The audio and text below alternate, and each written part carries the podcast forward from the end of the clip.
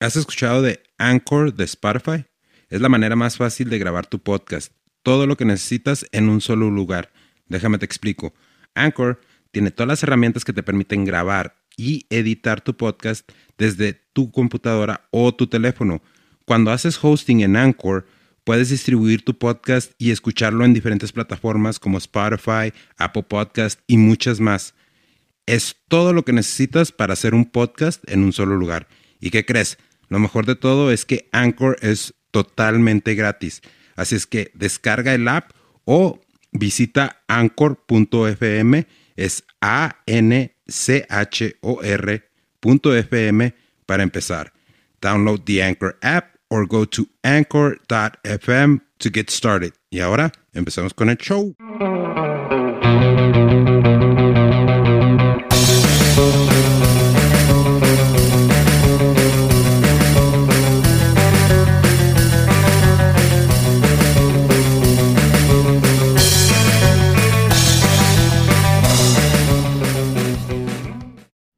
Hey, ¿qué transa, gente? Bienvenidos a un episodio más del Hijo de Su. Hoy tenemos charla de nuevo, ya para, para cerrar temporada. Y tenemos un, un- un muy buen amigo mío, una persona que aprecio mucho.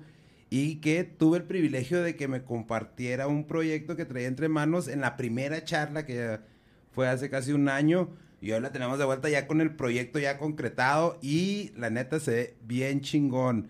Como invitado tenemos a Freeman Medina. Freeman, bienvenido, Hey, carnal. ¿Qué onda? ¿Cómo están? Gracias por la invitación, carnal. En ese tiempo, cuando vine, Sí. estaban las ideas, las ganas, pero no estaba materializado el, el proyecto. Pero ya lo tenemos ya, y por ahorita fin. ya está, cabrón. Sí, ¿no? Cuatro años de trabajo, Ponlo acá de volada, Mike, para... cuatro años. Acá, no, acá en, en esta, para que se vea un Va. poquito más grande. Acá conmigo. Dueños de la Sí, calle, cabrón. Cuatro años, un año y medio escribiendo, otro año y medio ahí haciendo la corrección de estilo, redacción, y pues otro, otros meses ahí consiguiendo el patrocinio para poder imprimirlo, porque si es muchísimo lana trabajar un libro, muchísimo. Sí, y es mucho esfuerzo, cabrón. Es mucho esfuerzo. Eh, yo recuerdo, pues yo no, no escribí un libro como tal, pero cuando escribía los guiones con el Pancho, un saludo para el Pancho si nos está panchinazo. Este, sí es una quemadera de coco bien cabrona, ¿no? Y sobre todo sentarse con la paciencia y el tiempo de ponerme a escribir y poner a- ponerte a ordenar todas las ideas, plasmarlas, aterrizarlas, escribirlas y luego al siguiente día, no, no me gustó esto, lo vuelves a borrar, lo vuelves a escribir hasta que vas terminando hoja por hoja, hasta que pues ya pegas unas 100, 100 hojas en Word, que bueno, lo que yo traje con unas 98 hojas en Word, más o menos lo que estuvimos trabajando. Fíjate que en el, en el directo de la semana pasada yo hice un comentario y esto re, eh, reva- revalúa esto, Revalúa. pues vaya.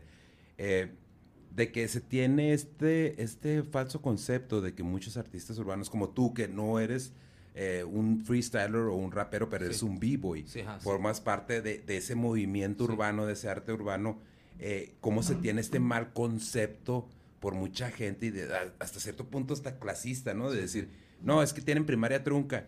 Y aquí está otra prueba, ¿no? De, una, de un artista urbano, pues ahora sí, escribiendo un libro, sacando eh, más que nada, pues la historia, ¿no? De dueños Sí, de sí. la calle. Sí, pues yo como lo he dicho muchas veces, el libro no es sobre mi vida. O sea, yo me di el tiempo de hacer algo sobre mi ciudad. O sea, traté de rescatar toda esta información que mucha gente vivió en la época de los noventas, que es sobre el graffiti, la patineta, las fiestas, las tardeadas, los buenos años, los años llenos de gloria y los, los años llenos de música. Pues quién no recuerda el vértigo, el Electric sí. Fiesta Roller, Plaza Las Américas, las peleas, el graffiti, pues esa de buena época. Entonces, yo siempre mm, no me quejaba, pero siempre decía, oigan, ¿por qué no hay un registro? ¿Por qué no hay nada? ¿Por qué no hay nada escrito? ¿Por qué no hay nada documentado? Y hasta que un día dije, pues tengo que hacer esa chamba yo, ¿no? Y creo que es bueno porque a raíz de este proyecto empiezan a salir inquietudes, compañeros de otras disciplinas a decir, oye, pues estaría, no estaría mal hacer ahora uno del 2000, o no estaría Sí. mal hacer uno sobre el rap, sobre el hip hop, sobre el MC. Entonces, eso es bueno, ¿no? Alguien tiene que poner la punta.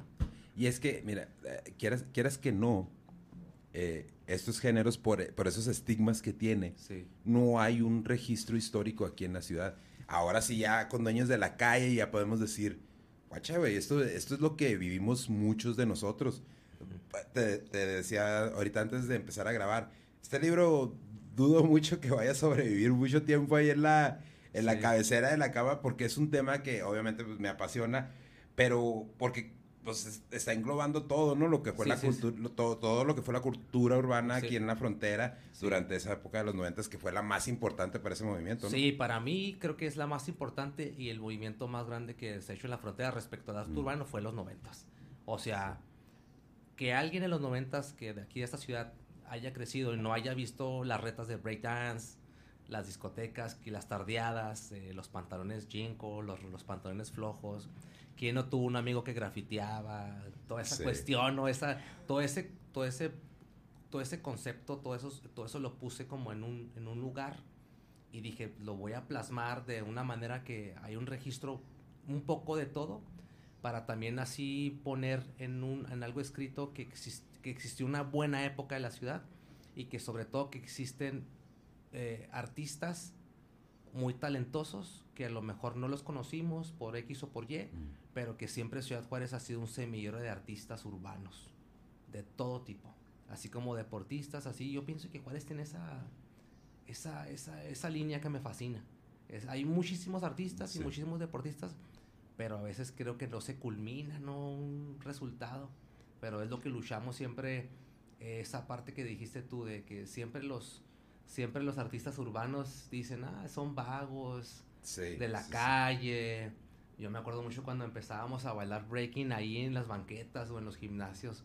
Eh, corren esos vagos, esos vagos nomás están trapeando el piso. Decía, ¿verdad? Y no, yo no me agüitaba, ¿no? Luego, pero, pero pues no, no pasa nada. O sea, es, es parte del proceso y también la gente a veces juzga sin saber, pero yo digo que también la globalización de, de, del internet, las redes sociales, las redes sociales, pues ya se mira un poquito más pues la gente lo acepta más, ya la gente lo digiere más, la gente lo comprende más y pues ahorita el objetivo es que la gente entienda que los artistas urbanos también tienen un, unas metas grandes, ambiciosas y que también son artistas que pueden hacer un cambio positivo en la ciudadanía, ¿no? Sí, sí, porque tú pues eres un ejemplo claro, ¿no? Has representado a Juárez no nada más aquí en Latinoamérica, has representado en Europa y varias partes del mundo. Eh, como significado especial para ti? O sea, que tú digas, aparte de tener este registro, ¿no? Del, que estamos platicando, ¿qué fue lo que más te movió para escribir el libro de Dueños de la Calle? Lo que más me...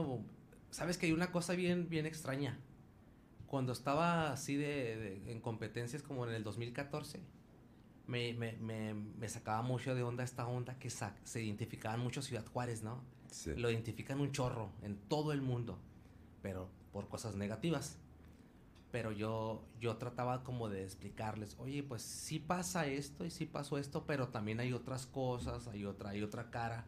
Entonces me motivó esta parte también de, pues tener un registro positivo, ¿no? Porque en este libro es un registro positivo, cero violencia, este, los años de gloria. Entonces sí quiero como hacer la contraparte de todo este, de todo este, de todo este trip que mucha gente de fuera viene, y que sobre todo gente de fuera, que viene, hace documentales, hace libros, saca notas y que todo es este nota roja y luego lo venden allá y pues quedan como que no, miren cómo está Juárez y sí, pues como no viven aquí, pues vienen hacen hacen leña del árbol caído. Y mucha, muchas veces la misma gente de aquí, eh, inclusive hasta yo he caído en, eh, a veces en esas controversias, eh, pero como que nos estamos haciendo de, de una mentalidad donde queremos ver sangre, ¿no? Ves, ves ahí a reporteros que, sacan puras notas del narco o, reporteros que sacan puras notas con, con índices de violencia y todo esto y cosas que en realidad importan que no porque las otras no importen, obviamente pues nos afectan como sociedad, pero cosas como pues, decir esto de este libro, ¿no? Dueños de la calle, este conferencias de, de educativas, todo esto pues no se les da ese mismo foco, como que es más, se van más por la tangente de, ah, eso está más pelada, va a vender más, sí, sí, yo agarro mi lana, que a final de cuentas, pues sí, es de lo que se trata, ¿no? A final de cuentas, tratas de agarrar tu lana, pero no le das quebrada a la gente de expresar lo que realmente es la ciudad. Sí, sí, sí, este, y es que también creo que los noventas fue una época muy, muy importante en la ciudadanía porque fue una época de, de que llegaron movimientos urbanos por primera vez, Sí. como lo fue el graffiti, los patinadores, los bailarines de breakdance, la música, la moda. Y un, un dato bien, bien raro, existió un personaje muy importante ahí en la colonia Hidalgo, que fue uno de los, no sé si te acuerdas, una revista muy importante que se llama Trasher Magazine, una revista de los Sí, años sí, sí, 80, sí. 90 que venían de, venían este pat- patinadores, marcas de ropa, Grafiteros, grafitero, todo el rollo. Uno de ellos, de la, un chavo de la colonia, como un dato bien raro, uno de la colonia Hidalgo, ahí el famosísimo burro, el Risk, Enrique Sáenz, fue uno, fue uno de los primeros o el primero en salir en esa revista de Thrasher. O sea, como uno de Ciudad Juárez había Sí, salido. y esa revista era muy importante. Era muy importante y Sí, salió sí. porque ellos se dedicaban a, a patinar en la colonia Hidalgo, pero también iban a los, a los, a los tours que hacían en el sur de Estados Unidos. Y pues aquí por cerca por lo que era el sur de, de Texas, en Albuquerque, por ahí.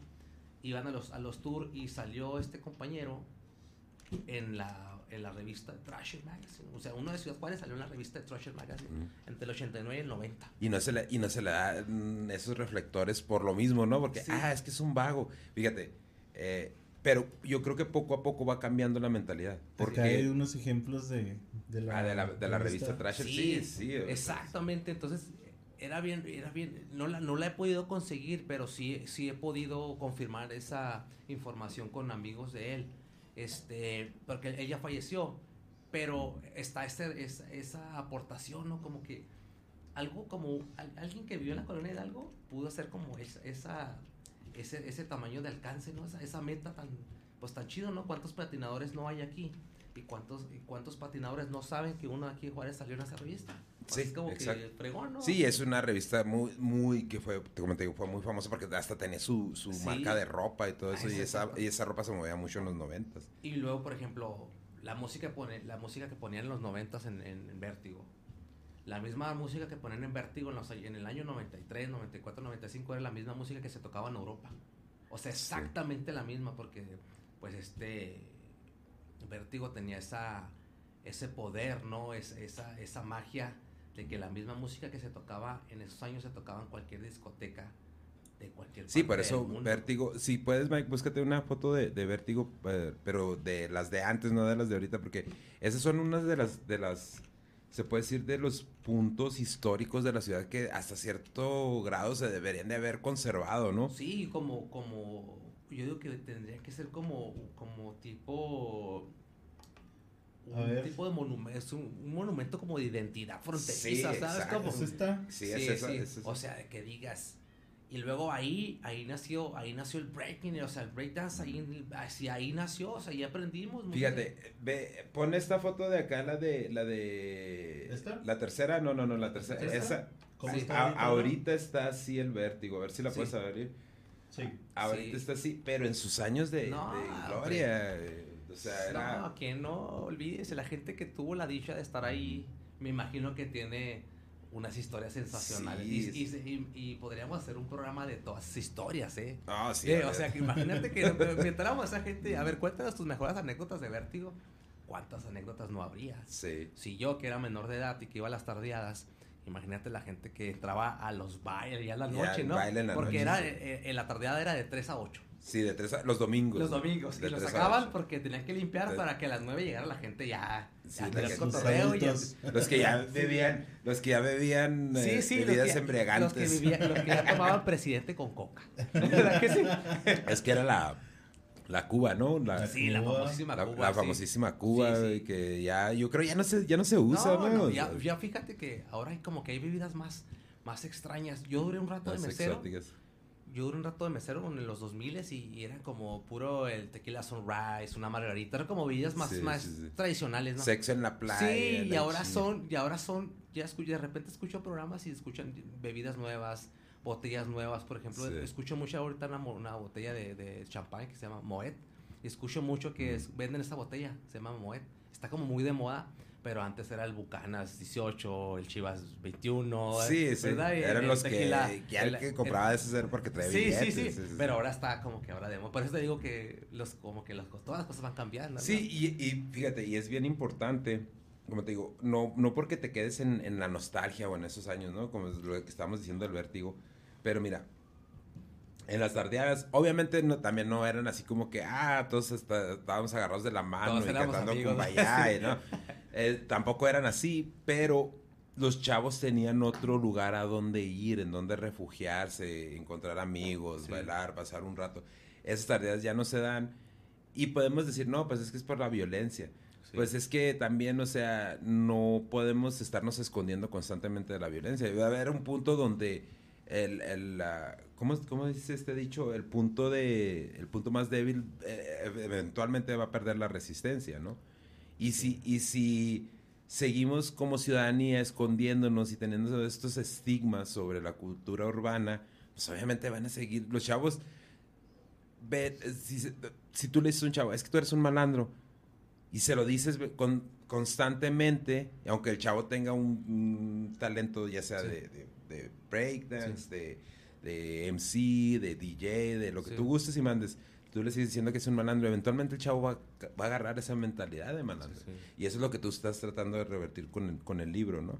Sí, fíjate, este, ese, ese tema que, que tocas es muy importante porque también en este libro está plasmado cómo nosotros nos apropiábamos de las calles, nos apropiábamos de los parques, de las avenidas, de los lugares donde pues convivíamos nuestro grupito de amigos, ¿va? cinco, seis, siete compas del barrio y andábamos por toda la ciudad, andábamos cotorreando, andábamos buscando eh, conectarnos con otra gente, comprábamos ropa, conocíamos lugares pero sí, sí había este flujo de, de- de gente y sobre todo eh, esa apropiación Sí. de, de- lugares, ¿no? Donde estaban llenos de... Era como una línea de defensa para las colonias. Exactamente.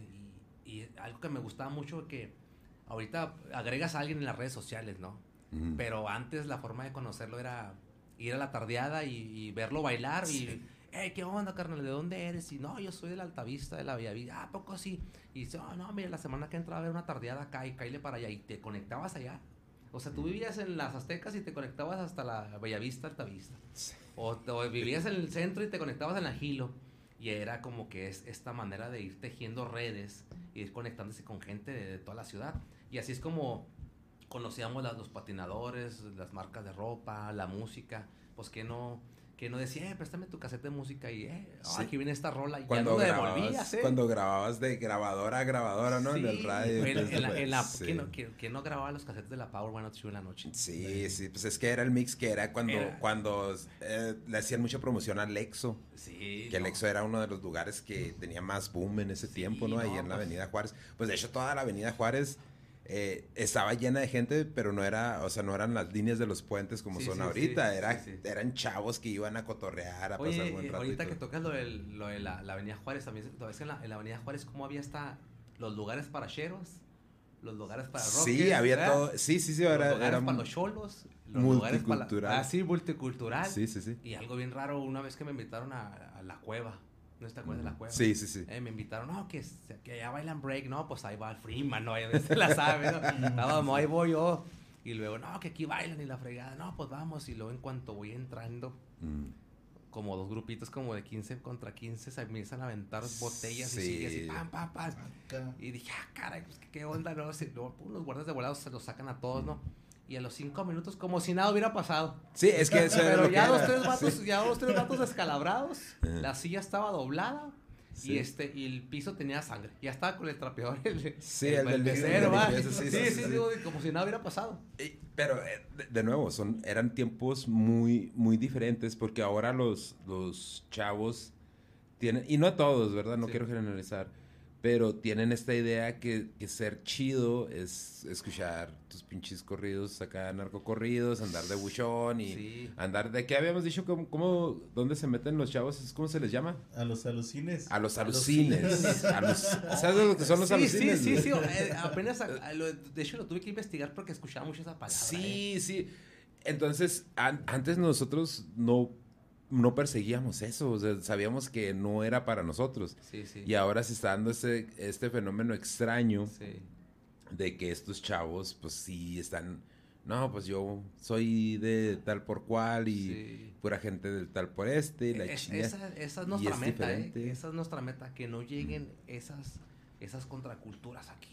Fíjate que es- eso es lo bueno, porque mira, hay mucha gente, yo, este, yo tuve el placer de estar trabajando con los chavos de My Hood para, Sí, para Caronte, y estaba viendo cómo está subiendo el, el- el- el movimiento del freestyle. Y, Muchísimo. y, y sí me daba, sí me daba pena, como decir, este, ahora que vino Asesino, sí. eh, ganó mi chavo Sí, y sí, sí. tuvo la batalla con Sí, él. y todo estuvimos este ahí rollo. mirando y todo el rollo. Sí, y este. Y, y leí la nota en el diario, ¿no? El- obviamente el diario, pues cuando a esas notas no le mete mucho. Sí, sí, sí. O sea, le es objetivo, ¿no? Lo que es, lo que es de cada quien. Y lo- veía los comentarios y era ese. No, sí, pues puro chavo con primaria trunca. Puro. Sí, pues puro malilla y la chingada. Sí, güey, o sea, te estás dando cuenta que estos chavos potencialmente en 10 años van a estar a lo mejor en la misma, o sea, no obviamente con, no con la misma cantidad de dinero, pero en la misma posición que un Dr. Dre, que un Sí, Snoop. Dogg, que un Drake, No, que son multimillonarios, güey. Y que ahorita ya estamos viendo chavos, como para decir, el, el, el, el Santa Fe Clan, el sí, sí. Jeremy X, el Secan, alemán, el alemán, que ya están generando Una- empresa que es una empresa y que tú con tu pinche hate, en vez de decir, ¿sabes qué? Esto es una buena vitrina, Propuesta, sí, una es una buena propuesta. para estos chavos, para que no se tiren a andar haciendo desmadre, apoyar, se te hace más fácil tirar ese hate, ¿no? No, pero fíjate, yo, eh, en la mañana lo platicaba con otra persona.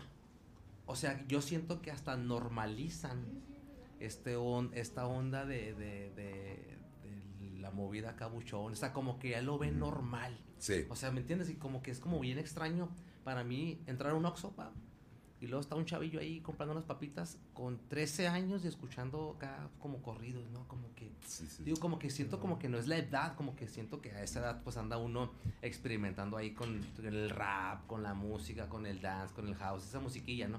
Mm. Porque en mis tiempos decíamos que esa, los corridos era de, eran de señores, ¿verdad? Yo- Sí. Cuando, cuando estábamos, la neta sí. cuando estábamos morros, eh, llegaba un vato que con, con una grabadora y luego traía unos corridos. le decíamos, "Ey, no, no, no, no, no, esa música son de señores.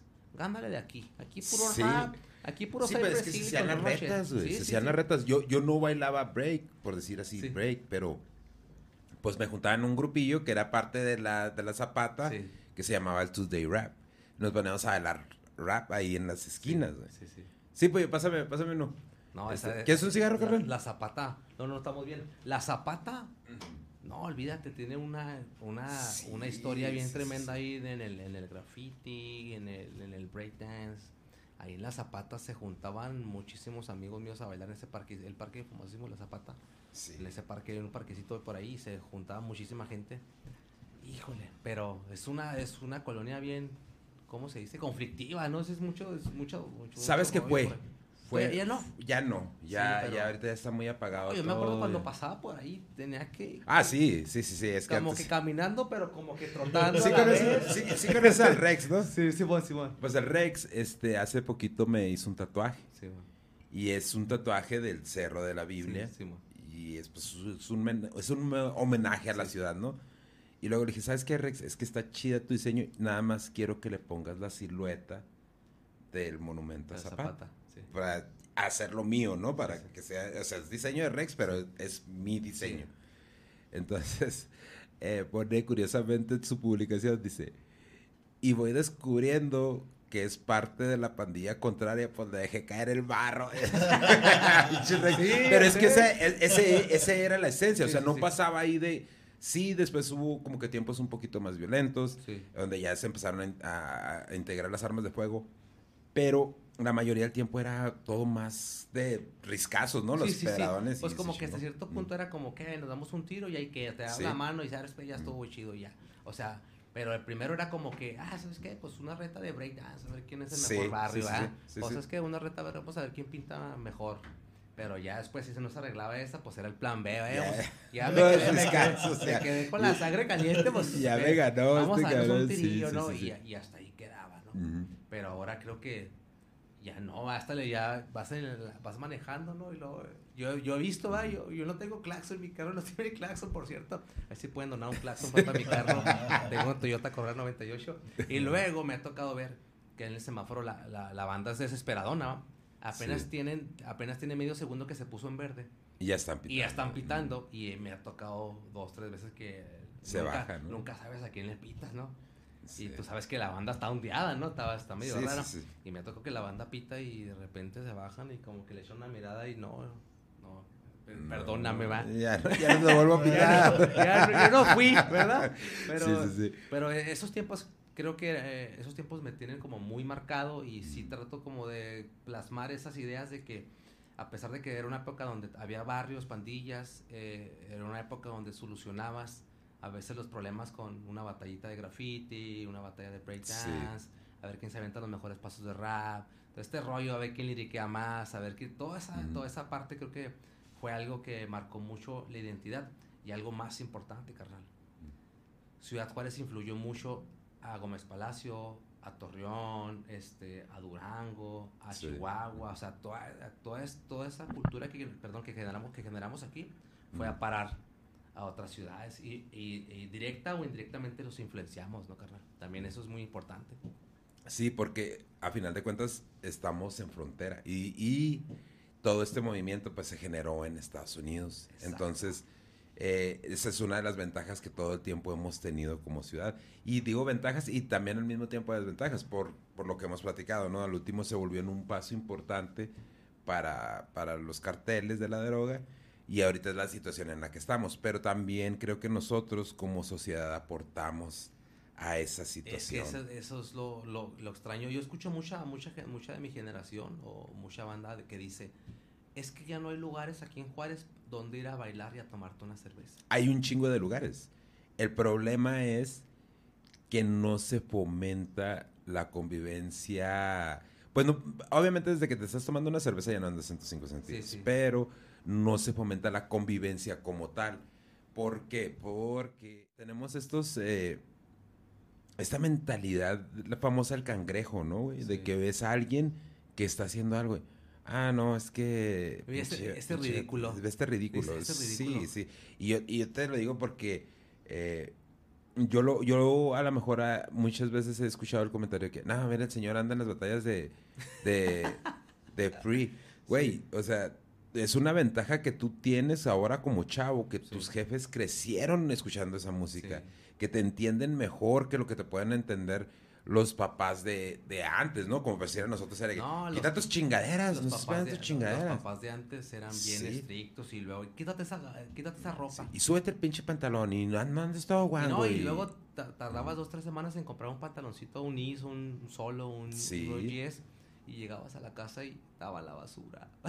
Sí, Te lo tiraban tus papás. Sí, entonces estos chavos, muchos de estos chavos, es así como que están viendo de que, ah, cabrón, oye, es que mi jefe ya está apreciando todo este rollo. No, güey, no es que apenas lo estemos apreciando. Lo que pasa es que de cierta forma, como que nos aseñoramos, pero estamos viendo todos estos movimientos de nuevo. Es como que, ah, güey, o sea, hubiera estado muy chingón que este auge que tienen ahorita lo hubiéramos tenido nosotros cuando nosotros íbamos para allá, para allá Sí. también. Y ustedes hubieran sido, ustedes ahorita no estuvieran esperando, ustedes ya hubieran entrado como entran estas nuevas generaciones de raperos en Estados Unidos, ¿no? Que entran y ya, pum, ya están, ya es una carrera, ya es un, Sí. una forma de trabajo, todo eso, ¿no? Oye, y todo esto genera una, gen- genera una comunidad, una escena y culmina en generar una industria pues donde genera dinero para todo, ¿no? Y es mucho, se puede decir mucho, no, que el gangster rap y la chinga. Pero como tú me lo pongas, gustes y mandes, no impacta de la misma manera una canción de, de hip hop o de Sí. rap que hable de estos temas a cómo impacta un narcocorrido en sí. Sí. No, es que como que es muy demasiado explícito y como ahí la manera de, de llevarlo a cabo, pues como Sí. que siento que es más el mensaje más directo, ¿no? Porque pues en las canciones de rap te dicen, ¿no? Que pues que tengo como 500 morras, pero en realidad no tienes ni una. Es más, Sí. tu, tu novia te, te, te manda a ti. es como, Sí, pero, sí, pero uno se cree que es el cholo, ¿no? Pero es más bien como nada más, en las canciones de rap es como nada más como el sentirse, pues uno como, como chido, como, como Mm. inspirado, como, como el líder, ¿no? Pero en realidad es como nada más el momento de la euforia, del momento. Pero para mí es como, es el momento, es el poder de la música, ¿no? Que también el poder de la música tiene este poder de generar el impulso, de generar la motivación, porque a veces no te levantas con ganas de entrenar, de, pues imagínate la gente que tiene que estar freestyleando, o los competidores Sí. de freestyle, que a veces no, simplemente no tienes ganas. Sí, no, y es que es como te digo, sí se, sí se ve una, una, un cambio, pues, ¿no? De, como decir, esto que estás haciendo tú de- del libro, Sí. ¿no? Pero estábamos platicando precisamente de, de, de Danger, Sí. eh, que ya, ya hicieron que aceptaran el, el freestyle, el rap como, como una, clase una optativa, extra- como una sí. materia optativa. Extra- Entonces, curricular, ¿verdad? Sí, así. entonces imagínate, güey. Imagínate, ese es, quieras que no es un gran avance. Sí, no, pues es que yo también, eh, también hay con un camaradita que se llama Jefone, también es rapper, no lo conoce ahí de Vértebra. Mm. También hemos trabajado muchísimo con la comunidad en escuelas, en el CBT 270, allá por el sector de Parajes del Sur, toda esa zona. Y hemos estado presionando mucho lo que es, lo que tenemos as- asociaciones civiles, algunas Mm. propuestas para poder hacer que el breakdance y el rap ya sean como una materia este extracurricular, así como nosotros nos daban la clase de flauta, no todos los gente Sí. de los 90 daban una clase de flauta, nunca toqué la flauta en toda mi vida. Yo nunca supe Yo nada más me aprendí la de La las mañanitas, güey. Sí, lo y yo- Sí. los seis, los seis meses que me tocó la, la clase de flauta, la misma canción. Sí. Era una, una maestra gordita y, y era bien renegona y siempre tocábamos la misma canción. Eh. Y yo no supe y hasta lo- una, una, una mañana me levanté y... ¿Pero por qué tocábamos flauta? Pues no, ha- no o sea, hay. o sea, no hay no creo que, no creo que, no creo que como, como que haya ido, no, no, no, no creo que ella haya sembrado a nosotros como el, el ímpetu de, de adentrarnos a la música. O la de. Imagine, ¿no, Sí, güey? sí, ¿Te de- acuerdas que la maestra te ponía la de Imagine de, de John Lennon para que la cantaran, güey? Sí, Era así que... ay, de O sea, está bien, todo lo que todo lo que utilices para aprender, todo el tiempo que utilices para Sí. aprender algo es tiempo bien Bueno. invertido, pero si va a ser práctico, pues es mucho mejor, ¿no? Sí. Que era lo que decía el pollo, pero es que no, no me imagino una licenciatura en rap, no, güey, o sea, no es que no vas a ser licenciado en rap, sí. pero si tienes el talento de rapear y si conoces las bases, si conoces las métricas y entiendes eh, todo, todo esto que conlleva el rap, pues obviamente se, se te va a hacer más fácil y eventualmente puedes llegar a ser un, un artista reconocido donde tú ya vivas de tu trabajo y no tengas, y no tengas que estar como estamos muchos, ¿no? Bueno, yo no, porque yo afortunadamente estoy en un trabajo que me gusta, pero muchos cabrones que están en trabajos que se sienten miserables y que no los dejan nada más por la cuestión económica. Sí, creo que es un tema ahí complejo, ¿no? La- Sí. A veces que a veces me preguntan aquí dos tres camaradas eh, como la dificultad, ¿no? De poder generar estos ingresos cuando eres un artista independiente, ¿no? Que dices, pues la ventaja es que tienes tus horarios, pues para ti solo, ¿no? Pero también tienes esta desventaja que estar generando los proyectos y poder este generar ingresos, pero a la, a la vez ya estás pensando, oye, pues es- tal mes se me acaba este proyecto, tengo que generar otro proyecto y ahí estás como pensando. Y a- pero también tú manejas tus tiempos, haces lo que te gusta, trabajas con los chavos, este, la pasas chido. Y pues también acá en otros empleos, que no es un trabajo exactamente que tenga relación con lo que te gusta, pero pues tienes un horario fijo, de tal hora a tal hora, y si te pagan mal o estás, llegas de mal humor, te absorbe mucho tiempo, no te da chance de hacer otras cosas, llegas bien cansado, bien fastidiado, y nomás no quieres llegar a dormir, ¿no? Pero, y volviendo al tema de lo, lo del, lo del rap, yo siento que también esas, esas herramientas pueden hacer crecer que, que liricalmente el rap eh, en México crezca, ¿no? O sea que a lo Sí. mejor está esta vertiente del rap, del gangsta rap, pero también a lo mejor esto puede ayudar a que los raperos o los futuros raperos eh, amplíen sus conocimientos para que saquen a lo mejor un rap de protesta, un rap de conciencia, o sea que, que generen a lo mejor otras líneas de rap, ¿no? También que, Sí, que que se, que se convierta a final de cuentas en una herramienta más. Sí, de, de lucha, de resistencia, de, de trabajo en equipo. Eh, yo pienso que hace falta mucho, mucho alzar la voz, ¿no? Hay muchas cosas que no nos gustan, Mm. aunque quisiéramos que cambiaran. Entonces Sí. también a lo mejor la manera que para mí el hip hop siempre ha sido esa herramienta. Poder decir lo que no te gusta y poder manifestarlo de una manera personal, ¿no? Entonces también creo que también el rap, a mí me gusta muchísimo el rap, porque puedes este, decir, ¿no? Sí. Y a veces hasta usar palabras que no suenan tan suave, que puedes usar letras explícitas, pero también es una forma de desahogarte, ¿no? Hay, hay una canción de Damien. Damien ah, Marley. Vale. Es. Ah, no recuerdo cómo se llama. Eh, es una canción de protesta y, y esa canción yo no sé por qué nunca nunca se le dio promoción, cabrón. Y esa canción es creo que Pues es 2010. por lo mismo, ¿no? 2010, 2000. Sí. Sí, sí, sí. Pero estamos de acuerdo que la radio, las radiodifusoras, las estaciones de radio, Sí. todo eso, eventualmente se vuelven a lo que la gente está escuchando, ¿no? Y salvo que fuera una canción muy ofensiva, eh, pues yo no veo el motivo por qué nunca, o sea, la gente se durmió totalmente con, con este cabrón, con, con Damien Marley, y, y es hijo de, de, de, ¿De Bob? Marley, es hijo de. Bob Marley. Entonces, eh, es como dices tú, si ayuda, eh, ayuda, nos da otra herramienta más, pues, otro, otra, otra vitrina más para exponer, porque lo aceptaron como, nos estaba explicando el Samir que lo, lo aceptaron como un término literario el rap. Sí, Que re- eh, en realidad es eso, ¿no? Es poesía, que es como el hip hop, ah, digo, como el break, eh, como el breakdance. Sí. O sea, el breakdance es lo mismo, es, es un baile, quizás no es un, un baile de, de patinaje en hielo, pero es una expresión artística muy urbana Sí, que a final de cuentas ayuda a inclusive hasta en, en, en en el acondicionamiento físico, ¿no? Sí, sí, claro. Sí, pues ya creo que ya, ya es considerado el breaking ahorita un deporte olímpico. Ya pudo dar Oh, ese sí. salto, creo que fue apenas este año. Sí, ¿Este año? Sí. Sí, no estoy Sí. muy Sí, de ahorita. hecho, eventos de, de baile ahí este, generan un chorro de, de lana, jefe. Yo pienso, yo pienso que generan mucho más que un baile en patinaje. Sí, fácil, Sí, no, sí, fácil. fácil. Porque son más aceptados por la gente, porque es lo que la Sí, gente quiere exacto. ver. Sí, sí, se ha globalizado bastante. Mm. Imagínate, antes, ¿no? Ah, Yo me acuerdo que mi primer premio en el 2002, en, en un evento fuera de la ciudad, en, en un nacional, fue una grabadora de casete.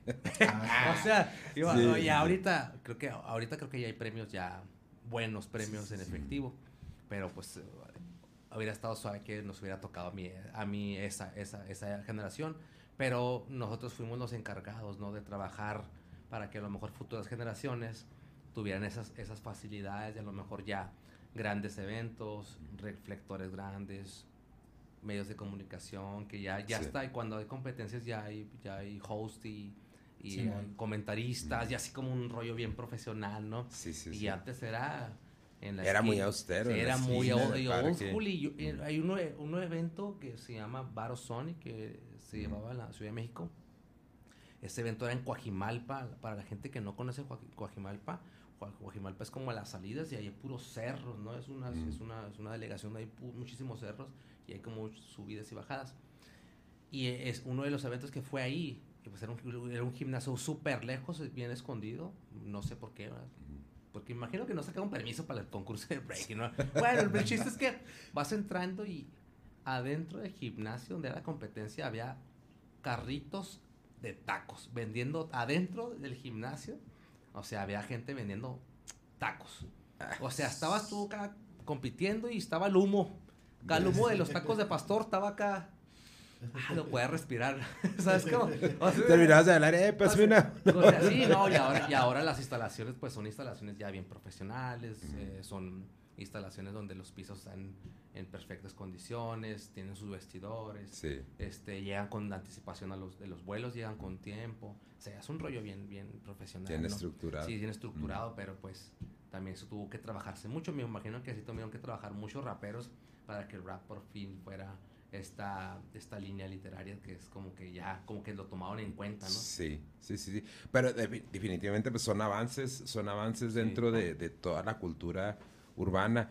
Y ah, volviendo de nuevo a, a, a Dueños de la Calle, Tigers y Breakers de los 90, pon acá, mira, para que, para que lo vea la raza. Este libro, ¿cómo lo pueden obtener la gente que, que esté interesada? Porque está muy bueno el libro, ¿eh? Nada más por... por- No, déjame pues, nada más leerles algunas cositas así del índice. Un poquito del índice para que... Este, Genios en las paredes, que es básicamente, el, me imagino que el tema de, de graffiti, de ¿no? grafitis, ah, sí, Es- primera parte. Es, es parte la uno, primera, parte dos, sí. la, la primera parte. Eh, del barrio a las avenidas principales, es, el- cambios generacionales, Sí. todo esto, ¿no? La chaveña, güey. Sí, sí, la chaveña. Eh, para, eh, la chaveña, para la gente que, que no es de aquí de Ciudad Juárez, es una colonia muy, muy popular aquí en Ciudad Juárez.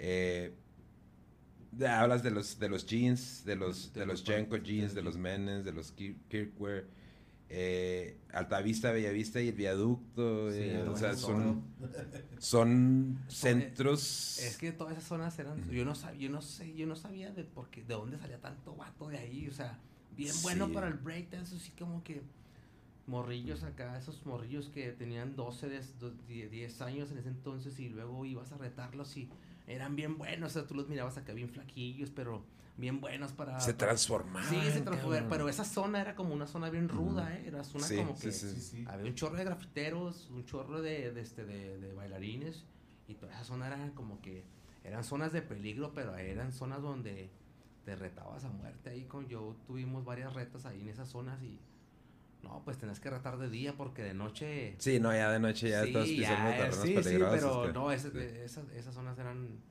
muy, fueron muy importantes para Mm. el desarrollo de la escena de, de los noventas en Ciudad Juárez. Sí, y es lo que te digo, eh, a, mí me, a mí me gusta mucho que estés haciendo esto porque, de nuevo, eh, lo vemos ahora con las competencias como FMS de freestyle, eh, los chavos estos de rap que están haciendo todo este jale y, y como decir, este, el, el, el breaking que ya tiene estas competencias importantes Sí, sí, internacionales, sí. como dices tú, este, yo la otra vez estaba viendo una, una competencia y me quedé así de que, ay, güey, ya ganaban miles de dólares y la chinga, digo, no mames, o sea, quieras que no, es difícil ignorar que hay un, un avance. Sí, Inclusive sí. con los grafiteros, ya yo quería cambiar un poquito el, el intro del, Sí. del, del podcast Sí. y quería utilizar un grafitero y me salía carito, ¿sabes cómo decía? Y, pero, Sí. pero también, o sea, no es importante que como, como artistas urbanos también ustedes reconozcan su arte y no lo barateen tampoco. Sí, Exacto. y sabes dónde pasa mucho, yo he escuchado compañeros, pasa mucho cuando los que graban en estudio. Sí. O sea, he escuchado, tengo colegas que graban, eh, hacen sus grabaciones de, de música, ¿no? Pues les venden el beat, graban en el estudio. Y yo he visto que algunos compañeros, sí, como que mencionan que, eh, pues, eh, ¿qué onda, chavos? No, no den tan barato su trabajo, ¿no? Porque gra- puedes grabar una canción muy barata, que es bueno, ¿no? Porque también a lo mejor hay Sí. chavillos que necesitan una posibilidad de Mm. grabar una canción barata, pero por otro lado también hay estudios profesionales o semiprofesionales que pues de eso viven, ¿no? Y también hacen un trabajo de calidad, pero también se le tiene que remunerar pues de la misma manera, ¿no? También no sí, quieras sí. No quieras un beat en 25 pesos y que te lo graben por 50 pesos y luego que te, te hagan la portada, ¿no? Otros 50, 150 pesos tienes Sí. tu beat, grabas, masterizas y eh, con- la publicidad en redes sociales. Entonces también, No, eh, pues, pues, este... Sí, también es cuestión de también hacer conciencia, ¿no? Uno Sí, como, sí. como cliente o como potencial este consumidor de los productos, de que Sí. es un jale que ustedes están haciendo, ¿no? sí, Y sí. Ya sea, por muy simple que sea, eh, hay un dicho que dice, no cobro por lo que hago, sino por lo, que, sé. Sí, claro. Y el conocimiento es invaluable, cabrón. Sí, no, este, y son herramientas que, que sirven para, para, la, co- para la comunidad, es como, o sea, Mm. eh, yo también le digo a, lo- a los morros, ¿no? Pues damos un taller o algo así, y se les cobra, y luego le digo a los morros, esto es, tú, tú puedes ver que hay dinero, ah, me- pagas una clase, pero lo que tú aprendiste, ese paso tú lo vas a hacer para siempre. Sí. Y ese paso que tú aprendiste, tú lo vas, tú vas a poder perfeccionarlo, y cuando vayas a una presentación, tú vas a cobrar ahora sí. Sí, Entonces, sí, sea, al último es un, es un, es un, es una herencia y un, es un conocimiento que tú vas a poder aplicar y Mm. que vas a poder hasta generar economía. ¿no? Económicamente. Exactamente. Sí, porque, mira, también este, existe todo esto, ¿no? Que, que es ah, ahí en, el, en el- uno de los puentes internacionales hay un chavo que pide ayuda para un viaje. Y yo, normalmente, para mí es, porque yo vengo también de ese, de ese background de, Sí. de danza folclórica y todo este rollo, ¿no? Entonces, cuando yo veo así, es así como que, ah, ahora los voy a, los voy a alivianar, ¿no? Porque uno sabe, ¿no? Más o menos Sí, así sí. como que, no, este güey lo Sí. quiere para el chupe. Sí, y- sí, más o menos como que Sí. el perfil, ¿no? como que perfileas. Pero sí, también hay mucha gente, hay unas morras ahí en el Puente Libre que Sí. andan de baile folclórico que en la, mi pinche vida, güey. Yo tengo como tres o cuatro años viéndolas a esas señoras, güey. Porque ya son señoras. ¿Cuánto? ya, De unos cuatro o cinco sí, años, güey. sí, Sí, no, pues es que ya, Y, ya... O sea, todo el tiempo andan pidiendo para irse a la competencia de Siempre. baile folclórico, güey. Pero en mi perra vida las he visto bailar, güey.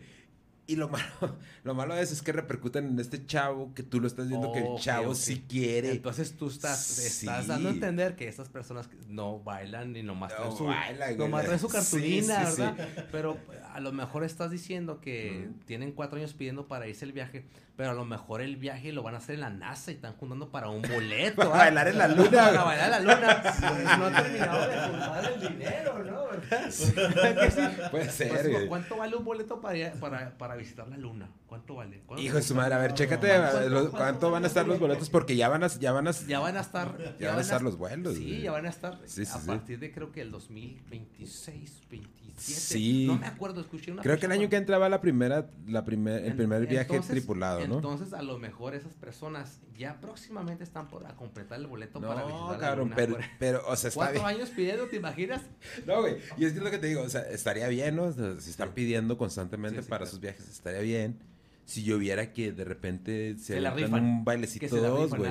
Pero, Pero no. nunca las he visto bailar. ¿Nunca? Nunca, nunca, güey. Oye, Entonces digo, le están haciendo la malora a este chavo, Sí. que este chavo sí, Sí, se sí, ve sí. que le está echando ganas. sí, sí. Y la raza, como ya te conoce a ti, que tú Sí. andas pidiendo desde hace como cinco años para ir a Chihuahua, güey, Pues, a la regional. pues, a y nunca te ha visto bailar. Dicen, no, pues este chavo también anda pidiendo para Sí, lo sí, mismo, lo entonces no le doy, güey. Oye, pero imagínate que vayas a la casa. Eh, de- miren. A la casa. Mira. No, pues sí se van a quedar. No, pues sí les falta un rato, güey. faltan unos 15 años Sí les más, faltan unos ¿no? cinco años más, güey. Se van a tener que ir al puente libre, al puente de la Juárez, al Zaragoza, porque tres turnos para juntar, porque sí es mucha lana. ¿eh? Oye, oye, carnal, pero imagínate que llegues a la casa de estas chavas que piden dinero y la casa sea cinco pisos. Ala, sí lo creo, güey. Nunca sabes. Sí lo creo. Es que, de, de nuevo, no cobras por lo que sabes, por Sí, lo sí. que haces, sino por lo que sabes. Sí, sí, A mí me tocó, güey, de esas anécdotas de también un vato que pedía en el puente. sí. Este, mi jefe, mi- andaba con mi jefe y andábamos en, en un ESMA, Sí. en un supermercado de aquí. Y este, y mi jefe y yo nos andábamos dando como que un tiro, güey, para completar el poquillo mandado que llevábamos. Y este cabrón que estaba pidiendo feria en el puente, llevaba dos carros llenos, güey, de mandado. Sí. Tú, güey, no mames, ¿no? Pero también, de nuevo, eso es lo que uno solapa, ¿no? Y también no te puedes ir al extremo de que sabes que no le voy a dar a nadie porque hay mucha gente que sí tiene esa necesidad, güey. Entonces sí tienes que tener como que un ojo muy clínico, de decir, este güey ya tengo como tres meses que lo veo aquí, este güey no tiene necesidad, este güey ya lo está haciendo por negocio. Sí, Entonces, sí. a ver, este güey a lo mejor sí está, porque este chavo, te digo, yo lo veo y digo, sí lo quiero aliviar y de hecho sí lo aliviano cuando tengo chance. Sí, sí. Pero si de repente se me mete el chamuco y digo, no, a lo mejor, y si es como estas morras que, porque ese chavo sí no lo ves seguido, o sea, sí, ese sí. chavo lo ves, De vez en cuando. lo ves de vez en cuando, estas morras las ves cada pinche fin de semana y dices, no, mames. Oye, y se ponen el fin de semana, ¿eh? Nunca se ponen de lunes a miércoles, ¿verdad? Se Mm. ponen el viernes, Sí, sábado sí, y domingo, cuando saben que la banda huevo, sí, sí, le sí. depositan y luego siempre saca, pues la banda, tú sabes que la banda de. Juárez, pues es dadivosa. Sí, sí, sí. Siempre sacan y luego ya, ya vas bien crudo, sacas uno de 10 dólares. Ándele.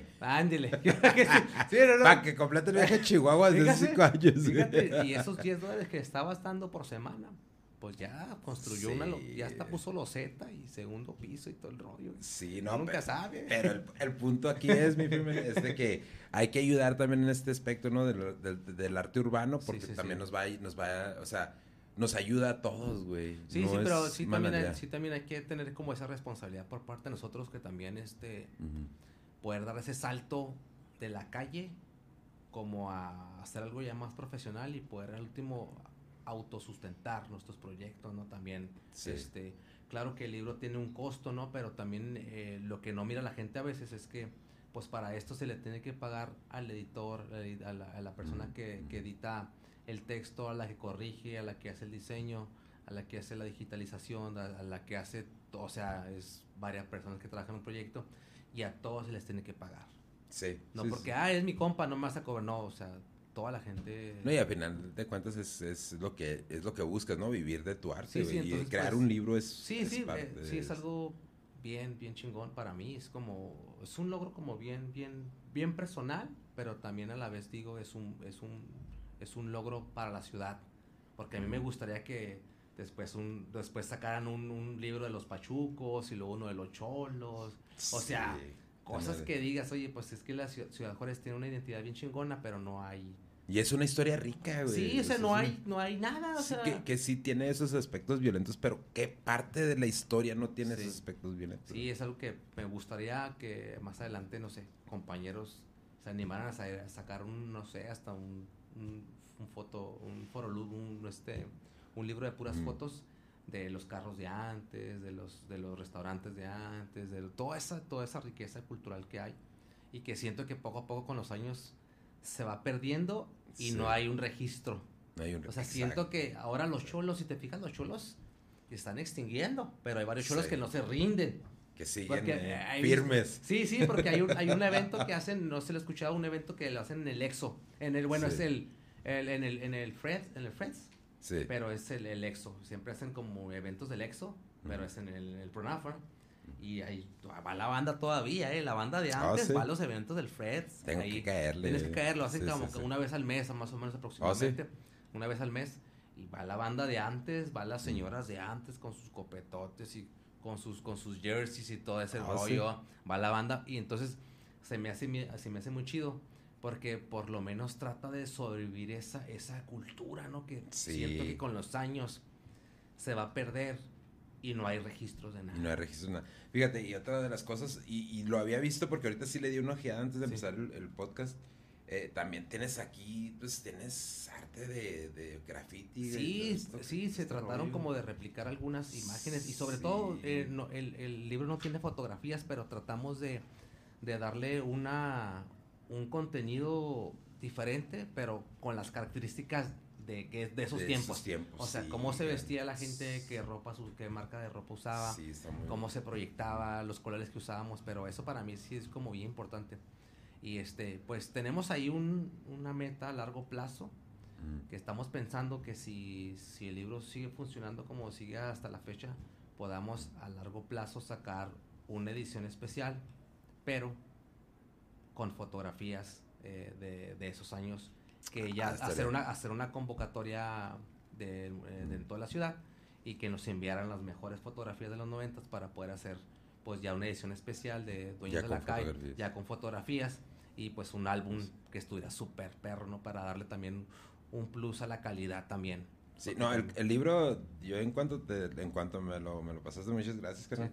Este, dije, no, sí está pesadito, o sea, sí es un buen, sí se, sí se siente, sí, se, sí, sí lo puedes palpar que es un trabajo bien hecho. Y te quiero felicitar, cabrón, porque Sí, sí. habíamos hablado de, Sí, de sí. esto ya hace casi un año cuando te tuvimos aquí en el, Sí, en el, sí. en el podcast. No, y, y hubo, y hubo muchos problemas, pero ese, ese podcast es para otra ocasión. Porque es una historia bien larga, ¿no? Pues es que también este, siempre, nos, siempre nos enfrentamos los artistas urbanos o los artistas que siempre hay gente que se quiere aprovechar de tu trabajo. Sí. Siempre hay, siempre hay gente de- Mm. que se quiere aprovechar de tu trabajo y siempre hay, suele un vivillo o dos ahí que se quiere apropiar de las cosas que uno ha trabajado durante pues 20 Y es años. lo más triste, ¿no, cabrón? Pues sí, pero pues por eso les digo a la banda que no se deje, o sea, también tiene que hacer las cosas bien. Ujú. También si hacemos las cosas de la mejor manera, este, hay que hacer las cosas profesionalmente y sobre todo llevarlas a un nivel donde no estén. Hay que hacer todo ese trabajo. Sí. Es un trabajo y sobre todo que es un trabajo que si se puede, acóplate con gente que, que trabaje profesionalmente. También eso hace falta mucho. Yo le recomiendo mucho a la gente que haga eso. Sí, se acople sí, con gente que sea profesional, responsable y que pueda sacar un trabajo. Y que a final de cuentas te aporte, ¿no? A tu proyecto, Sí, no, porque, que, pues, es no que... que- se quiera como que apropiar de Sí, lo- proyecto. en sí está chido el cotorreo, ¿verdad? Pues Ujú. todos tenemos un cotorreo, pero que no todo se vuelva Cotorreo. loquera y Sí. cotorreo, ¿no? También Sí, sí, también podemos, tiene que podemos generar Ujú. cosas chidos. Y es que vi un, vi un, no sé si has visto, hay un, hay un libro que, bueno, no es como un, es como un, es un libro que sacó este, es un tatuador muy famoso y fotógrafo, y se me fue el nombre, este de, este Cypress Hill y de House of Pain, de Fan Dubies, es tatuador ahorita, ah, ¿cómo se llama? Se me fue el nombre, o, o- Déjame lo busco. Déjame ahí, sí, es un artista muy, muy famoso de tatuajes, y este, en un documental que sacó eh, Dr. Dre, y ahí miré un, lo pasaron a él, y tiene un, un, un, un libro bien chingón, carnal, que me inspiró. Mm. hijo. Era, un, era, un, era un libro como de las primeras fotografías, de los primeros barrios de los años 80, 90, de, los, de la cultura del cholo, del tatuaje, de la música, del rap, de las calles de California. Y como que estaba retratado todo eso. Eso, es, toda esa identidad estaba en un, en un álbum.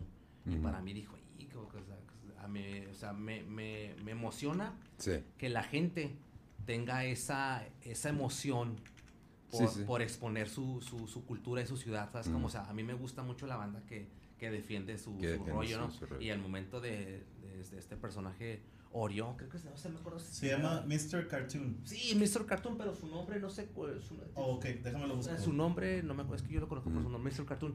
Y, o sea, el vato, o sea, lo mirabas con una, con una emoción de poder exponer el trabajo de... Marcos Machado. Marcos Machado, bueno, es que no, bueno, bueno, me creo que ahí me confundí, pero el Mr. Cartoon, cuando vi el trabajo de este vato, dije... Sí, y es, y es importante, ¿no? Es, Sí. impor- es, es Sí, importante parte tener de la todos identidad, estos. ¿no? Es parte de la identidad Sí. de, de, de California, de la onda del chicano y el chole, todo eso. Entonces, Aquí podemos ver unos de sus trabajos. Sí. Este, están muy chingones. sí, es, es un jale que tenía bien chingones. ese, ah, hecho, hizo, hizo muchas fotografías, ahorita está en el tatú, pero él empezó con fotografías y está bien chingón del vato, ¿no? Y, Entonces- lo chido es que se expande, se expande su, su este, Sí, Muy chingón. sí, trae, y transmite to- toda esa identidad, ¿no? En, en su trabajo. Entonces también creo que para mí, para mí yo siento que Ciudad Juárez tiene una identidad bien chingona, pero como que no le hemos sabido cómo llevar una línea, ¿no? También como también los rappers, que tengo, tengo amigos, grandes amigos que rapean y me preguntan, hey, ¿cómo, cómo, cómo ves, cómo ves esta lírica? Digo, pues es que sácale más jugo a la frontera, güey. Pues la frontera tiene Sí. muchísimas cosas de que puedes hablar. Eh, también para mí es como bien importante como esa identidad, ¿no? Que, que se refleje tanto en el freestyle, tanto en la manera de vestir, en la manera de hablar, en la graffiti, en la pintura, en el rap, todo, carnal, todo Y eso, es que dejar atrás todos estos estigmas, ¿no? Sí, como, sí. como sociedad, como ciudad, de que Juárez es un pinche infierno porque no lo es. Sí. Y de que todos los artistas urbanos son vagos, Y son locos, drogadictos, y son y ra- rateros, ¿no? rateros. No, hombre, pues, no, no, no, olvídate, todos no, no, detrás, no, no, detrás de ese trabajo ahí, pff, no, no, y este, un saludo para mi esposa, eh, Luisiana, y yo sacrifiqué mucho tiempo, ¿me entiendes? De que ahora que era tiempo de los dos, ¿no? Porque ella, ella hace sus cosas, yo hago mis cosas, y con el tiempo libre pues convivimos, pero yo en lugar de decir, ah, pues voy a, vamos a ver una película, ¿va? o vamos a comer juntos, no, pues yo me pone a escribir, entonces como que ella se dormía y era como que estaba escribiendo en la computadora tres, Sí. cuatro, tres, cuatro horas está en la computadora y al día siguiente igual y al día siguiente igual y la otra semana y un mes y tres cuatro meses, cinco meses, un año, un año y medio. Entonces dices, ay, es como que sí, es como que el último, y es bien pesado, pero pues la neta sí vale la pena. Sí, ¿no? porque la, eso es la, la creación de un libro, sí es muy, te consume mucho tiempo y aparte pues te consume relaciones, claro, en la que más sufres es el matrimonio. Sí, güey. sí, pues imagínate, no, espera mañana y que mañana y que mañana comemos y mañana más. Mañana y más sabemos, Y sí. mañana hacemos esto. y ya, es como que pues, está difícil. Pero siento que logramos el objetivo, que era sacar un trabajo de buena calidad, que la gente se pueda identificar y que la gente pueda, pueda, a través de la lectura, pueda sentir que tiene Juárez otro contexto y otra cara, ¿no? También hay esa cara de, de, de la creatividad, del, del juarense que apoya, del juarense que, del, del juarense que trabaja, del juarense que le chinga, del juarense que, que quiere salir Sí. adelante, también tiene es- esa, esa, esa, esa línea también el libro, ¿no? Y luego, a- aparte, mi Freeman, eh, ¿cuánto es la presentación oficial del libro? Pues ahorita lo estuvimos, eh, lo estuvimos distribuyendo ahí con camaradas que nos estuvieron escribiendo Mm. ahí, lo estuvimos mandando ya fuera de la ciudad, pero la presentación oficial ya ante los medios de comunicación y este ya con, con- con invitados ahí de lujo Mm. es el 15 de diciembre, ya se la saben. 15 de diciembre, banda, en el Teatro Octavio Trías. Aquí en Ciudad Juárez. Aquí en Ciudad Juárez, en el Paso de Norte, en el Octavio Trías, 15 de diciembre a las 7 de la tarde. Si quieren acompañarnos, va a haber burritos, Sodas. cocas de vidrio, Y... ya te la sabes. Vamos a dar una exhibición de, de baile y Ah, la, la exposición ahí de, de- del- del libro. Qué bueno. Entonces ahí vamos a estar para que si tienen chance acompáñenos por ahí a tirar el cotorreo, a, a recordar viejos tiempos y ya saliendo de ahí pues nos vamos a ir a ver a dónde. Está Eso no lo podemos decir, ¿verdad? Eso no, no lo podemos decir Eso- porque es privado. Sí, eso, es- eso es este, un secreto. Ahí está. sí, sí. Muchas felicidades, mi Freeman, por tu libro. Para la gente que esté interesada en obtenerlo, ¿cómo lo pueden obtener y a, a qué partes del mundo envías? ah, ahorita estamos mandando a la, a la luna. Lo, van a manejar las, las de que tienen el Las puente. de, las de la danza se los van a llevar. Las que la, se la van a llevar y lo vamos a estar viendo en la luna, ¿eh? Porque esto es un trabajo intergaláctico ya. Yes. Ok. Ok. Entonces, eh, lo, podemos, lo podemos adquirir. eh, Plaza Las Américas, local 2021. es Para la en- gente de aquí de para Juárez. La gente de Juárez es en el Ink Pusher. Así, con Ink mi- Pusher, con, ok. con mi compa Alfat, que es tatuador, un saludo también. Ahí lo pueden adquirir. Para la gente que no vive en Juaritos, se hacen envíos a toda la República y Estados Unidos. Y me pidieron dos, uno para Colombia y uno para Argentina. eh, tengo Oh, que- tenemos que mandarlos para allá. Este, nomás ahí me escriben en mis redes sociales. Mm. Freeman Medina, ya me pueden escribir en el Instagram o en el Facebook o me mandan un WhatsApp. También si la gente, hay mucha gente que maneja mucho el WhatsApp para cuestiones de trabajo. Un WhatsApp al 656. Aquí está su Instagram. Exactamente. Página de Instagram. Aquí está la post de. Freeman Medina. Sí, Freeman, Freeman, ajá. como Ahí. Freeman Medina. O un WhatsApp al 656-211-1147.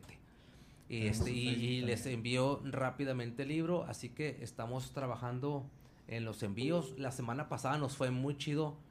Enviamos 17 libros al interior de la República, así que andamos triunfando, ¿eh? No, Esa es la sí, palabra, la frase que más me gusta es andamos triunfando. Sí, no, si, te, eh, si te fijas, la frase no la digo eh, en, en singular, singular. Mm. es plural. Andamos Sí. triunfando. Y es que sí debe ser, porque todos, es. todos jalamos Porque, chido, sí, porque toda la gente que, toda la gente que colaboró pues tiene su, su, su granito de arena en, en el libro, ¿no? Mm. Desde la gente que hizo el dibujo, la gente que, que me hizo el favor de conectarme aquí, de conectarme allá, la gente que me dio una entrevista, desde la gente que pudo hacer eh, este realidad este sueño, pues toda la gente es un es un es un trabajo en conjunto. Así que gracias por la invitación. Ya se la saben, dueños de la calle no se van a arrepentir. Si no le gusta el libro, lo paga doble. Así que dígame de volada. Así que, así que no se preocupe.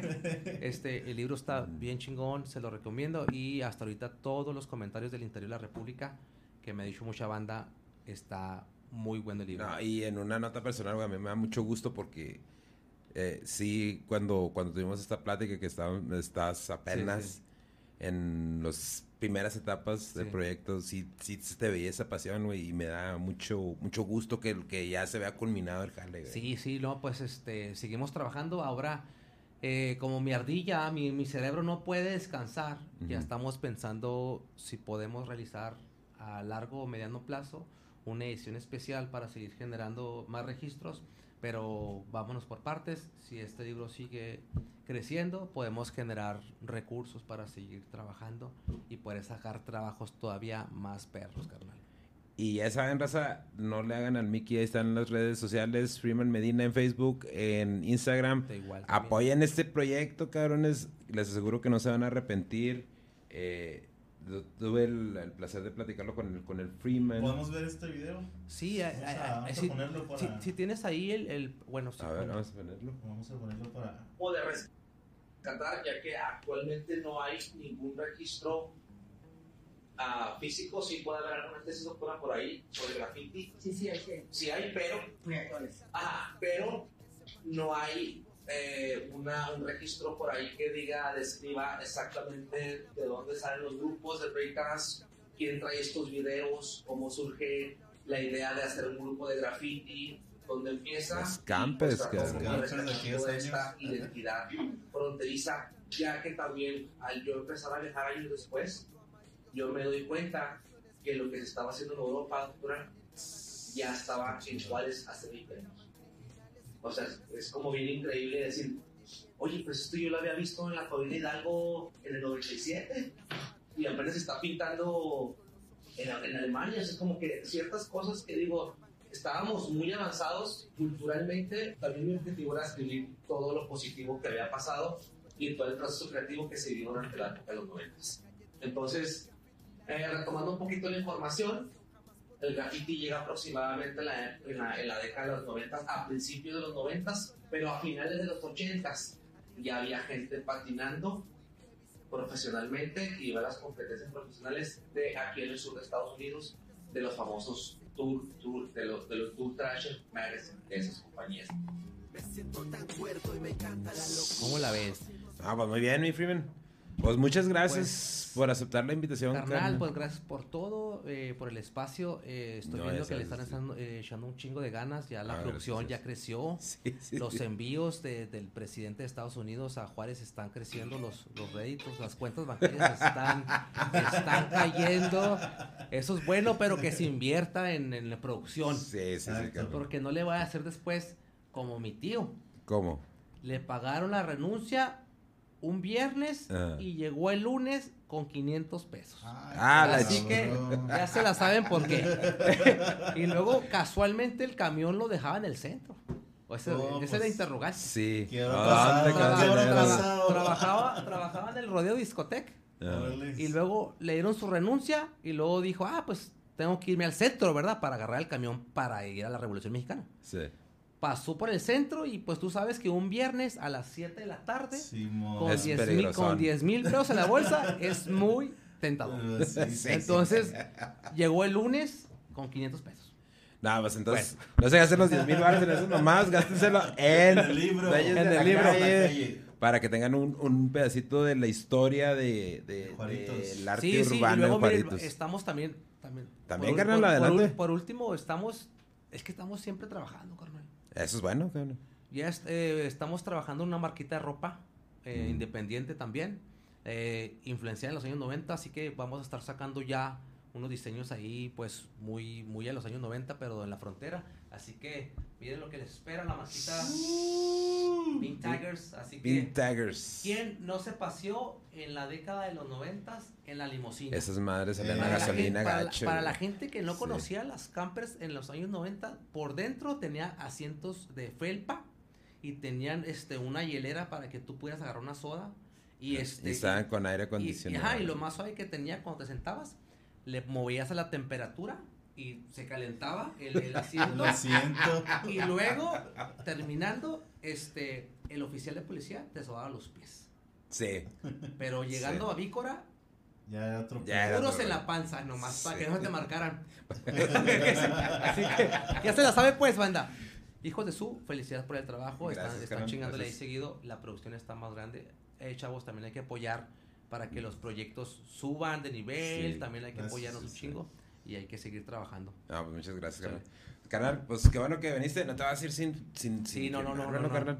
Y pues ahí, entonces estamos esperando con, con la de Bean Tigers también. Ah, sí, sí, sí, para- no, no, es una sorpresa. Tenemos que y, pasar a, a y ese- con la edición especial y, y que vengan más, cabrón. Fíjate, ahorita estamos más. hablando de la edición especial. Ojalá dentro de un año o dos años, no sé, podamos presentar aquí. Hey, miren, sí, ¿verdad? Primeramente. Primeramente. Dios, tenemos que seguir Simón. trabajando. Sale, pues, pues muchas gracias, carnal. Órale, Qué pues, bueno no, que pues, este, un, una, un saludo para toda la banda de los noventas, para todos los que patinaron, para los que bailaron, para los que grafitearon, para los que anduvieron rayando y, Y los que anduvieron tirando y los que riscazos. anduvieron tirando riscazos, para la También. gente que te quitaba las gorras en los camiones también. Simón, también, No, esos su eh, pinche esos madre. no, porque mira, me quitaron una, una- A mí me quitaron dos a mí veces. me quitaron una, una gorra de pana. Los odio, si, si, si me estás viendo, no te voy a vender el libro así. Sí, el güey que me quitó mi, mi, mi, mi vato- cachucha de el- Notre Dame. El Chinga que tu me madre. quitó la gorra de Mósimo, te odio. No, Pero no, pues una- una- un saludo para toda la banda de los noventas.